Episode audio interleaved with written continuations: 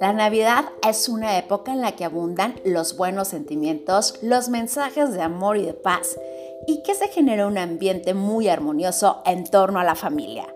Hay diferentes símbolos que caracterizan esta hermosa época, pero hay un dato muy interesante. Resulta que el 25 de diciembre se estableció como el nacimiento de Jesucristo en el año de 350 de la era común, por parte del Papa Julius I y los colores oficiales son verde, rojo y dorado.